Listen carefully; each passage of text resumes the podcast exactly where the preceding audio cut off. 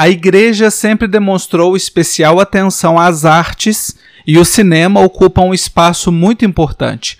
Tanto que o Papa Pio XI, já em 1936, escreve a carta encíclica Vigilante Cura com orientações, sobretudo no conjunto da moral, para o cinema.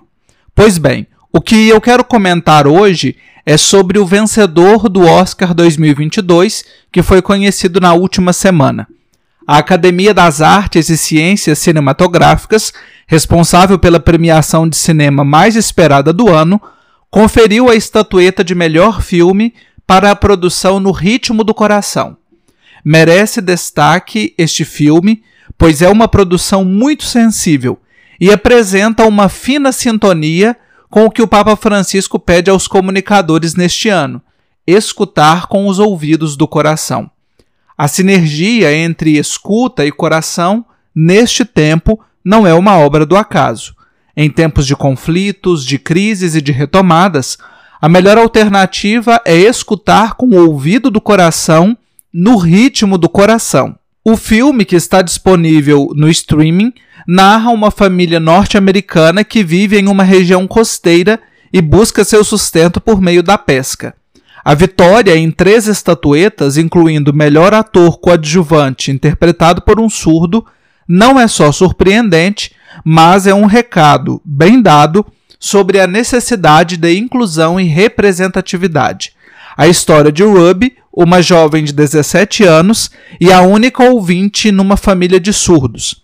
Talvez o grande trunfo do filme não resida na interpretação da atriz falante ouvinte, nem no roteiro ou na direção, mas na necessária ousadia de se escalar três atores surdos para formar a família de Ruby. Este é, inclusive, um avanço notável na adaptação hollywoodiana em relação à versão original francesa, A Família Bellier, de 2014. A naturalidade com que a língua de sinais é usada no longa é algo surpreendente e faz com que o espectador termine o filme com um desejo de aprendê-la e assim ampliar a sua relação, comunicação com a comunidade surda.